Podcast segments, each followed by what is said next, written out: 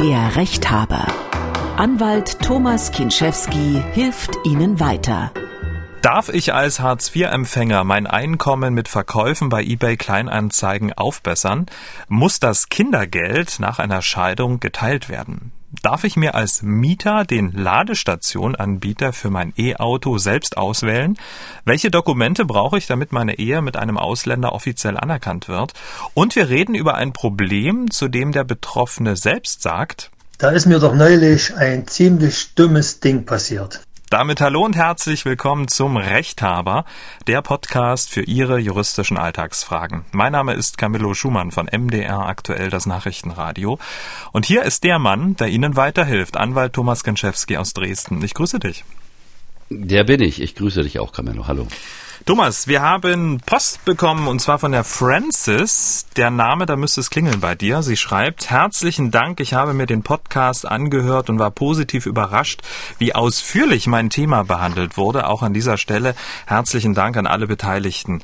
Ja, gerne, Francis. Wir hatten in Ausgabe 21 die Kündigung von Francis besprochen. Thomas, da freut man sich, ne? wenn, man, wenn man so eine ja, Reaktion bekommt. Sowas von Francis. Wenn wir dir geholfen haben, dann haben wir es gerne gemacht. Richtig, Camillo? Absolut. Machen Sie es wie Francis Francis und schreiben Sie uns Ihr Problem an rechthaber.mdraktuell.de oder schicken Sie uns eine WhatsApp-Sprachnachricht an die 0172 6380789. 0172 6380789. So, Thomas. Wir starten mal serviceorientiert in die Sendung. Millionen Menschen wissen Hartz IV. Zum Leben zu wenig, zum Sterben zu viel. Was dazu verdienen wäre ja die Lösung. Alte Sachen aus dem Keller bei eBay Kleinanzeigen verkaufen. Darf ich das? Ähm, gibt ja ein aktuelles Urteil dazu. Uiuiui, ich bin ja selbst so ein, so ein, so ein kleiner eBay-Fan, sag ich mal, und versuche den ganzen Tant irgendwie loszuwerden. Und tatsächlich hat jetzt äh, das Sozialgericht Oldenburg geurteilt, dass eine äh, Leistungsbezieherin ihre eBay-Einnahmen offenlegen muss. Und die hat Folgendes gemacht. Mhm. Och, sagt so, ja, ja, okay, ich schicke euch mal die Kontoauszüge. Also das ähm, äh, Jobcenter hat gesagt, schick mal die Auszüge. Das hat sie gemacht. Da hat die ganzen eBay-Anzeigen äh, geschwärzt so dass also nicht zu erkennen war, wie viel sie da mit verdient, in Anführungsstrichen hat. Mhm. Dann hat das äh, Jobcenter dann sie auf 500 Euro monatlich geschätzt und das auf Hartz IV angerechnet. Und wenn man weiß, wie viel Hartz IV ist, 500 Euro ist eine Menge. Dagegen hat sie geklagt und hat tatsächlich verloren, weil letztlich diese Einkünfte, also dieser, dieser Nebenerwerb aus dem, aus der Veräußerung von, von so Zeug bei eBay, das ist anrechnungspflichtig bei Hartz IV, tatsächlich. Okay. Aber das verwundert mich ehrlich gesagt. Ich weiß ja nicht, was im konkreten Fall die Dame da verkauft hat, aber wenn ich jetzt zum Beispiel im Keller meine alten Sachen verhöker, die ich ja schon irgendwann mal ähm, gekauft habe, ähm, das ist ja, das ist ja mein, mein Geld, äh, was ich ja vorher schon mal ausgegeben habe, oder? Ja, es ist ja nichts, was ich sozusagen verdiene im Sinne von ich tu was und dafür kriege ich was, genau. sondern ich, ich mache das, was ich habe, zu Geld. Genau. Äh, ich sehe das also persönlich sehe ich das mhm. schon kritisch, muss ich sagen, mhm. weil wenn ich meinen 20 Jahre alten goldenen Kerzenständer von der Jugendweihe irgendwie verhökere, äh, da kann mir doch niemand deswegen ein Einkommen draus konstruieren. Ja. Ähm, das SG Oldenburg hat es so gemacht und äh, ja, die, die Hörerin, also die hat wahrscheinlich den Fehler gemacht, ihre, also die tatsächliche Höhe des Ganzen nicht, nicht anzugeben wegen der Schwärzung. Und deswegen ist sie geschätzt worden. Mhm. Und in dem Urteil steht auch drin, muss man wissen, ähm, in äh, Juristendeutsch, nicht unerheblichem Umfang hat sie da Einkünfte erzielt. Also vermutlich ist da doch einiges mehr gelaufen als sogar das, was geschätzt wurde. Aber generell finde ich persönlich, dass wenn ich einen Hausstand zu Geld mache, hm. es ist kein Einkommen. Das SG Oldenburg sieht das anders. Okay, gut, dass wir darüber gesprochen haben. Kommen wir zum ersten Problem. Der Dirk hat uns eine WhatsApp-Sprachnachricht geschickt an die 0172 6380 789. Er und seine Frau haben sich äh, getrennt und zwar im Februar 2019 und praktizieren seitdem das Wechselmodell für die gemeinsame Tochter. Das heißt, seine Tochter ist 14 Tage bei ihm und 14 Tage bei seiner Ex. Nun hat er folgende Frage. Im Juli 2021 hat sie, nachdem ich äh, auf dem Jugendamt war, hat sie mir das erste Mal meinen Anteil des Kindergeldes ausgezahlt. Und jetzt meine Frage, habe ich Chancen, Möglichkeiten an das Kindergeld von November 2019 bis Juni 2021 ranzukommen, beziehungsweise kann ich das von ihr fordern und wenn ja, welchen Weg kann ich gehen? Okay, ähm, mal der Reihe nach. Steht ihm die ähm, Hälfte des Kindergeldes überhaupt zu? Nö. Ach was. Das ist ein Irrtum. Ja, das, das ist einfach falsch. Ähm, der Bundesgerichtshof hat vor gar nicht so langer Zeit mal darüber entschieden, wie denn im echten Wechselmodell, also alle 14 Tage da, alle 14 Tage da, das Kindergeld aufzuteilen ist. Und ähm, da wird der Bundesgerichtshof ziemlich, ziemlich speziell und spaltet Haare und sagt, die Hälfte des Kindergeldes ist sozusagen für die Betreuungsleistungen im Wechselmodell. Und die andere Hälfte des Kindergeldes wird nach dem Anteil der jeweiligen Elterneinkommen aufgeteilt, also wie der Barunterhalt normalerweise berechnet würde. Das heißt, bei getrennten Ehepaaren äh, wird durch die Bezugsberechtigung das Elterngeld an, äh, das Kindergeld an einen Elternteil ausgezahlt und die Hälfte von der Hälfte, also ein Viertel, die steht dem Hörer auf jeden Fall zu und die das, die zweite Hälfte von der Hälfte, die wird aufgeteilt nach dem Verhältnis der Elterneinkommen. Kompliziert, aber muss man halt einen Taschenrechner nehmen. Ah, okay, alles klar, verstehe. Das ist sozusagen erstmal grundsätzlich, wie mit dem Unterhalt, äh, Unterhalt umgegangen wird bei ähm, Scheidung. Ähm, das ist ja gut zu wissen, Dirk. Äh, jetzt die zweite Frage, kann er es denn zurückverlangen?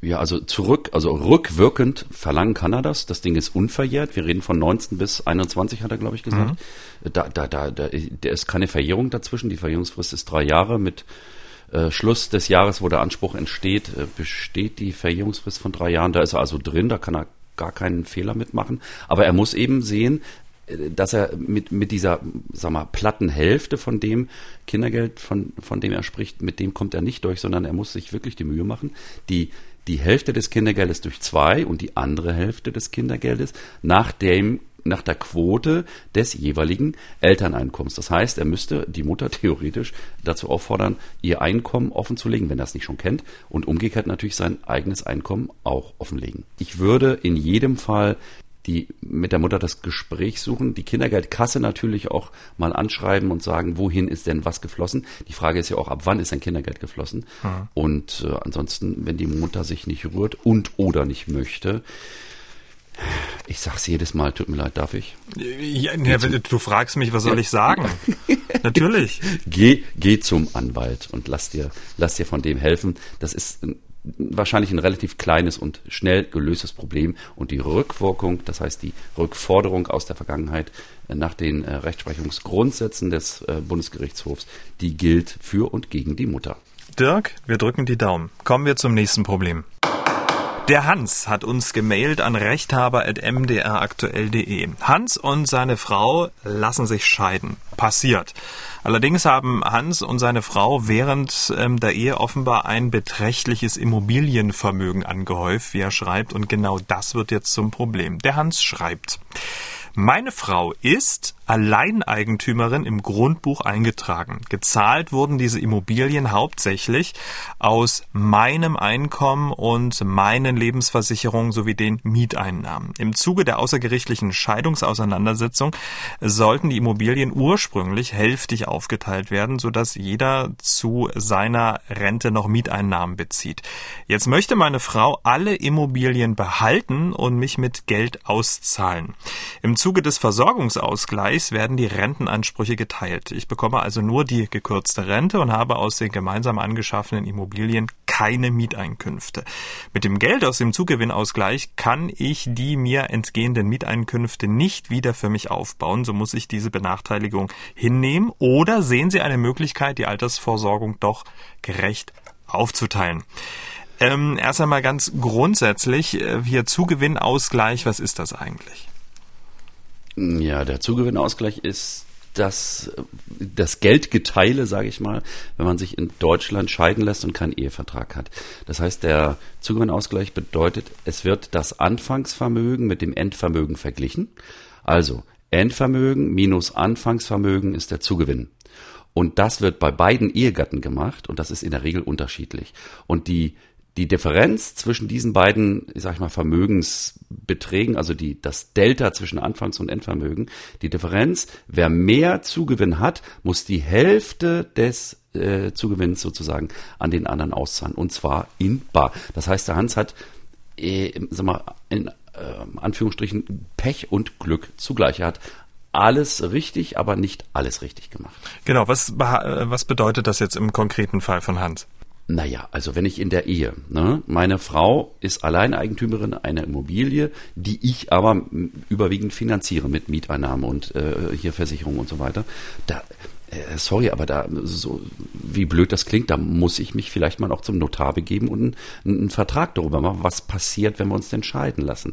Rechtlich ist es nämlich so, dass das, was die Frau jetzt hat an Immobilienvermögen, das fällt in ihr Endvermögen. Und wenn sie zu Anfang der Ehe, also bei Eheschließung, äh, bis zum Zeitpunkt der Zustellung des äh, Scheidungsantrags, das ist der Stichtag fürs Endvermögen, wenn sie bis dahin dieses Haus hatte und im, im, im, im Vermögen hatte mhm. und er hat in Anführungsstrichen nichts, Nix. ja, ähm, dann ist die Frau ausgleichspflichtig. Das hat mit dem Versorgungsausgleich, mit den Renten und so weiter überhaupt nichts zu tun, sondern der Hans macht sich ja Sorgen um seine, um seine Altersvorsorge, aber es reduziert sich hier bei ihm offensichtlich um einen naja, vielleicht nicht unerheblichen Geldanspruch.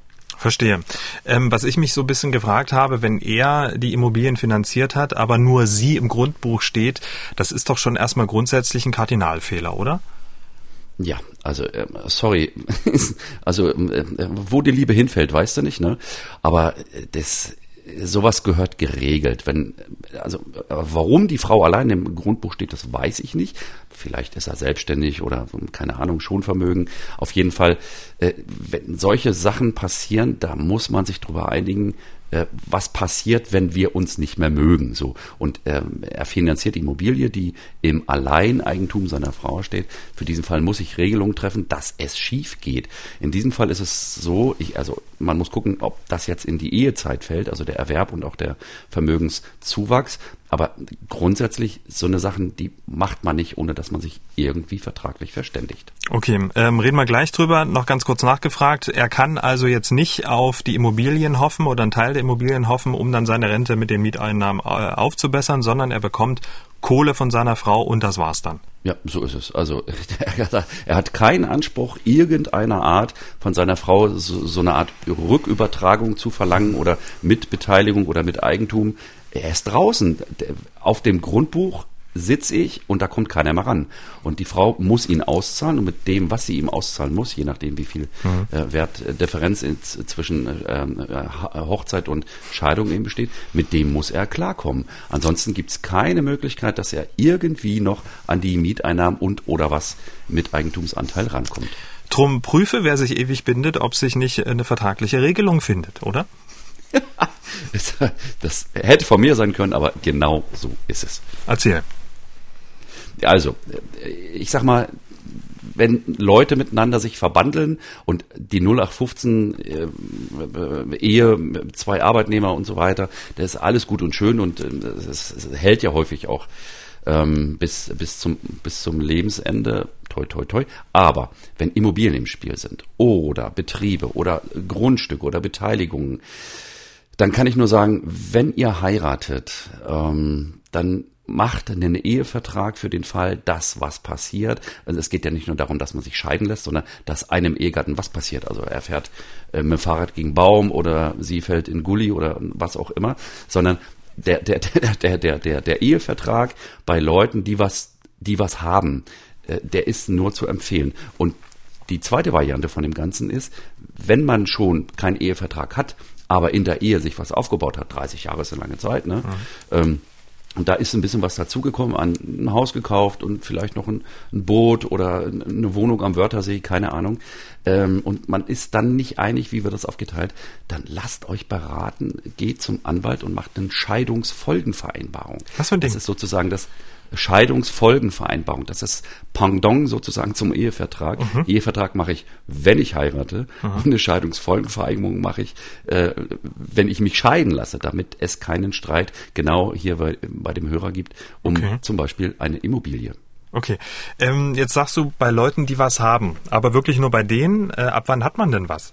Aber wann macht das Sinn? Naja, es, es, gibt, es gibt keine Bagatellgrenze, mhm. sondern ähm, ich, ich habe mal eine Scheidung gemacht, da haben sich äh, zwei Ehegatten gestritten um einen äh, Skoda im Wert von 2000 Euro und äh, wer den bezahlt hat und wer den dann am Ende kriegt. Also es geht nicht darum, um wie viel es geht, sondern es geht darum, dass man sich darüber verständigt, dass man das hinterher nicht streitig mhm. austragen muss. Und dieser Zugewinnausgleich, also dieser ähm, im Zusammenhang mit der Scheidung, dieser güterrechtliche Ausgleich, der ist wirklich ein, ein heißes Thema, wo die Leute sich wirklich überwerfen auch drüber und wo manchmal die Richter dann auch gar nicht wissen, wo sie hinentscheiden sollen.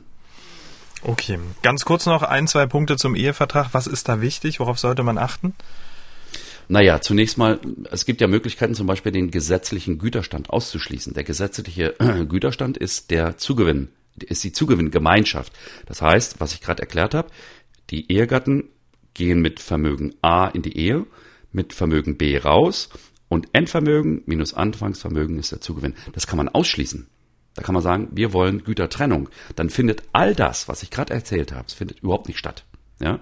Das zweite Wichtige ist, man muss darauf achten, es gibt ja viele Leute, soll es kaum glauben, die sind länger verheiratet, als es die äh, Wiedervereinigung gab. Das heißt, Leute, die vor dem 3. Oktober 1990 miteinander verheiratet waren, die müssen gucken, da gibt es Sonderregelungen, weil das BGB ja sozusagen dem Familiengesetzbuch der DDR übergestülpt wurde. Und ähm, in der DDR gab es eine, äh, in der ehemaligen DDR gab es einen ganz anderen Güterstandsregelung äh, für, für, für Ehegatten, die dann durch die Zugewinngemeinschaft ergänzt wurde. Also das muss man dann, da muss man sich auch Rat holen, wenn es um so alt Ehen geht, die auseinandergehen. Okay, also wir haben jetzt alles immer ein bisschen durchdekliniert. Hans, wir drücken die Daumen. Aber in dem Fall, ähm, ja, nimm die Kohle, mach dir ein schönes Leben und such dir eine Frau, die dich dann auch mal ins Grundbuch einträgt. Wir kommen zum nächsten Problem. Die Samantha hat eine WhatsApp-Sprachnachricht geschickt an die 0172 6380 789. Die Samantha ist verliebt, frisch verheiratet, allerdings stehen ihr die deutschen Behörden im Weg und ihr Fall ist auch ein bisschen kompliziert, muss ich sagen. Samantha ist Deutsche, hat auch die amerikanische Staatsbürgerschaft, ihr Mann kommt aus Nigeria, beide haben im Februar geheiratet, allerdings in den USA.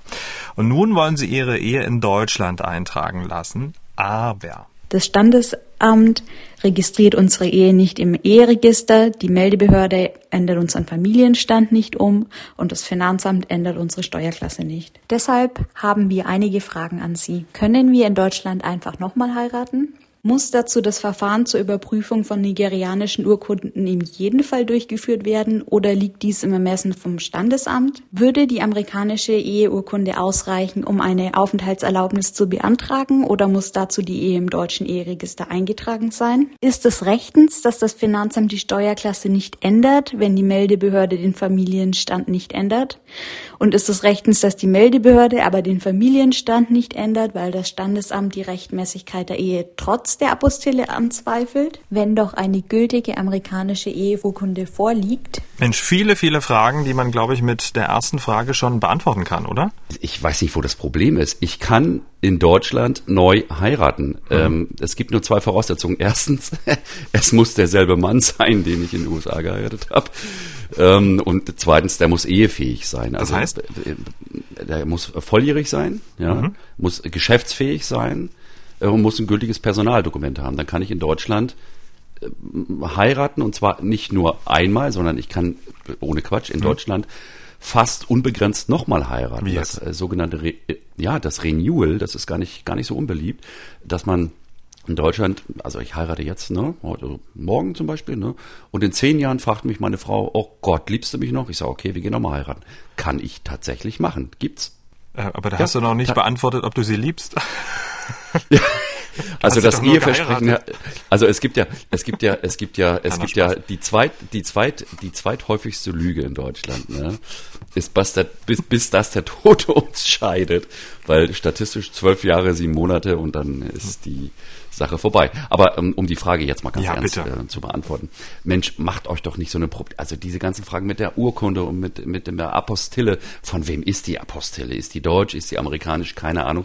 Geht zum Standesamt, macht euch einen Termin. Aufgebot ist abgeschafft. Ihr müsst also gar nicht diese Aufgebotsfrist mehr abwarten, sondern geht hin und heiratet einfach. Lasst euch wie wir sagen, zusammenschreiben und dann sind die ganzen Probleme mit dem Finanzamt und mit den Behörden geklärt. Also mit anderen Worten, wenn dann geheiratet wird, ähm, klären sich alle anderen Fragen, die Samantha jetzt auch hatte.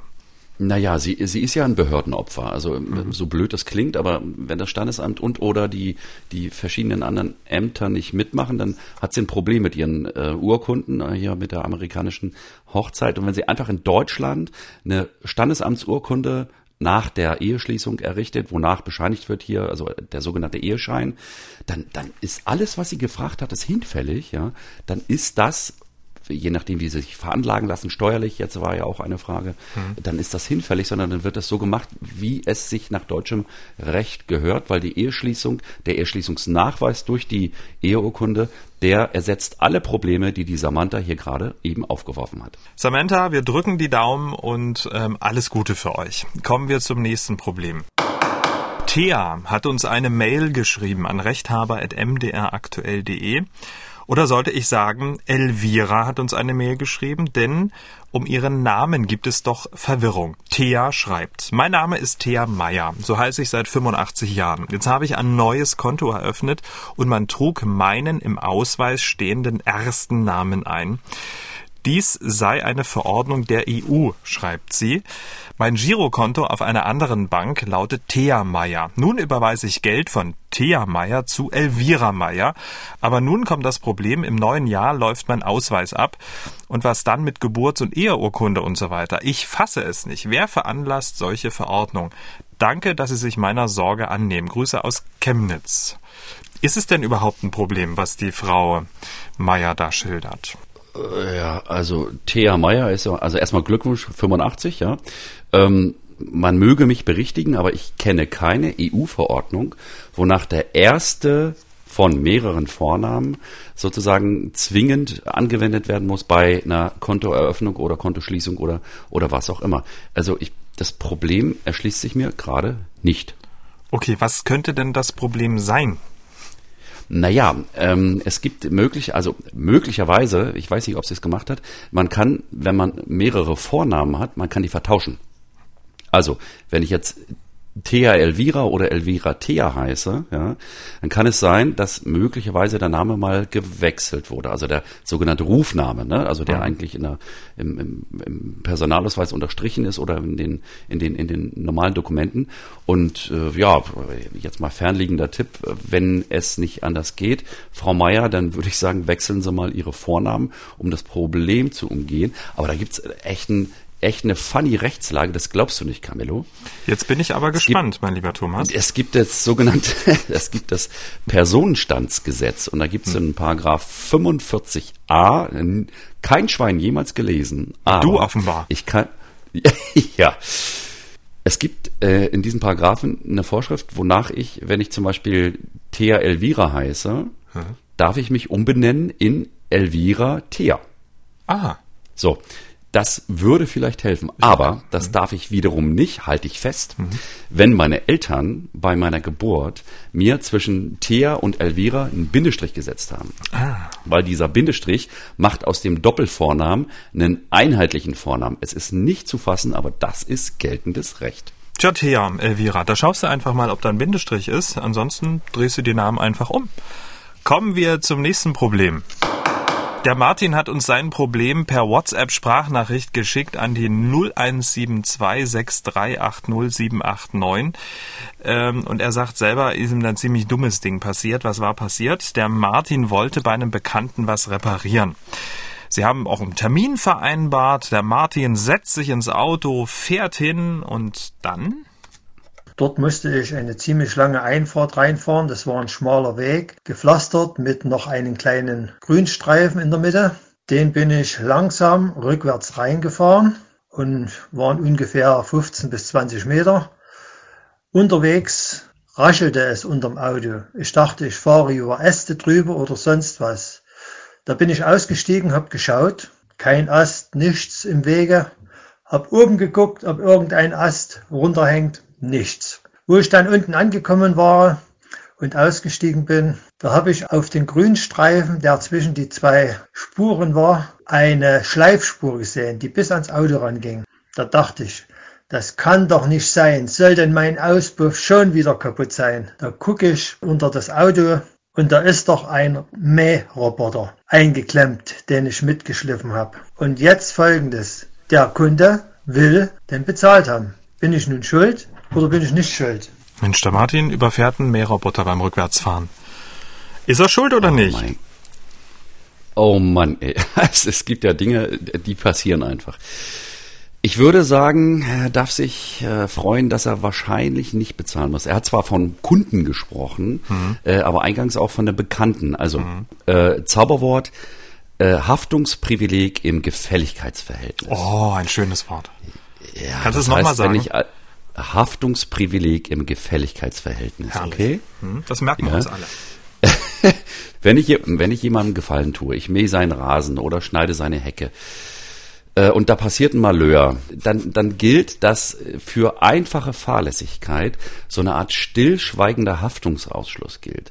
Das heißt, anders als wenn ich jetzt als Bauunternehmer irgendwo hingehe und sage, ich baue dir jetzt deine Garage und dabei mache ich dein Haus kaputt, äh, dann muss ich es bezahlen. Aber der Hörer hier, wenn der für einen Bekannten ähm, Reparaturen in dem Grundstück machen soll, äh, dem wird aufgemacht und dieser blöde Rasen, ich hasse die Dinger übrigens, ja. Warum? Ähm, der, der, weiß ich nicht, ich finde die spooky, also die, die machen, was sie wollen. Das Schlimmste ist, ne? Die mähen die wissen, Rasen, zu Hause, die machen nicht, was sie wollen, nee, nee, die mähen nee, den Rasen. Nee.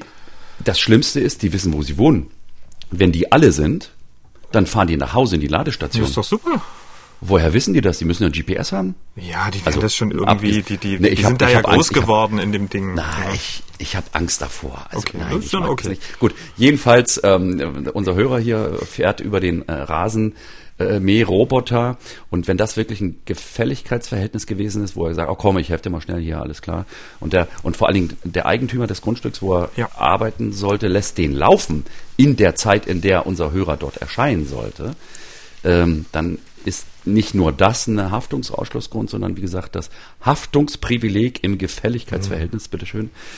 Ähm, das sorgt dafür, dass unser Hörer hier, also ganz überwiegend, äh, keine Schadensersatzleistung machen muss. Prima. Damit sind wir fast am Ende, aber wir haben noch was, und zwar für Besitzer von Elektroautos. Die werden ja immer mehr. Und zwar für Besitzer von Elektroautos, die eine eigene Ladestation in ihrer Tiefgarage installieren wollen. Das ist gar nicht so einfach. Es gibt jetzt ein aktuelles Urteil, wonach der Vermieter da ein gewaltiges Wörtchen mitzureden hat. Thomas, was war passiert? In München ähm, ist entschieden worden, ganz kurz. Ähm, da wollte also ein äh, Mieter in der Tiefgarage, wollte mit einem Hybridauto so einen Stromanschluss haben. Das ist in Ordnung. So, das kostet 1500, 2000 Euro ungefähr. Und ähm, der hatte also ein Angebot rausgesucht, wo das eben knapp unter 2000 Euro kosten sollte. Der Mieter sagt, ich habe hier einen Anbieter, der macht mir das für den und den Tarif und eine Nutzungspauschale. Daraufhin sagt die Vermieterin, ist mir shit egal, äh, ich habe hier jemanden, der macht das. Das kostet zwar Nutzungspauschale, aber mit deinem Anbieter, lieber Mieter, würdest du unser Hausstromnetz überlasten. Und da sagt der Vermieter, ich biete dir das oder gar nichts und der Mieter hat dagegen geklagt und verloren. Verloren. Aha. Also er, er kann nicht auswählen, welchen Anbieter. Grund ist, äh, dass sozusagen das Bordnetz des Hauses dann äh, überlastet ist. Ähm, was ich mich jetzt aber frage, aber das wird wahrscheinlich von Ladesäule zu Ladesäule unterschiedlich sein, warum das bei einer anderen anders sein soll. Ne? Aber ist halt so, ne? Ja, also der Vermieter kann grundsätzlich natürlich, äh, also der muss auf Verlangen natürlich so eine Installation machen, aber er hat keinen Anspruch darauf, dass ähm, sozusagen ihm vorgegeben wird, wen er da, mhm. wen er daran lässt. Ähm, der Anspruch, äh, so heißt es, besteht nicht, wenn die bauliche Veränderung dem Vermieter unzumutbar ist und die Unzumutbarkeit stützt sich in dem Fall darauf, dass der äh, Anbieter, um den es hier geht, in Summe sozusagen das ähm, Hausnetz überlastet hätte. Es war übrigens eine Wohnanlage, in der, ich habe es nachgelesen, über 20 Leute so eine Stromladebuchse haben wollten. Es muss also eine ziemlich große Bude gewesen sein. Wieder was gelernt. Damit sind wir am Ende von Ausgabe 22. Vielen Dank, Thomas. Wir hören uns dann in zwei Wochen wieder. Bis dahin. Bis dahin, Camillo. Ich danke dir. Tschüss. Haben auch Sie ein Problem? Dann schreiben Sie uns an rechthaber.mdraktuell.de oder senden Sie eine WhatsApp-Sprachnachricht an den Rechthaber. Die Nummer 0172 6380 789. Der Rechthaber erscheint zweimal im Monat auf mdraktuell.de, in der ARD Audiothek und überall, wo es Podcasts gibt.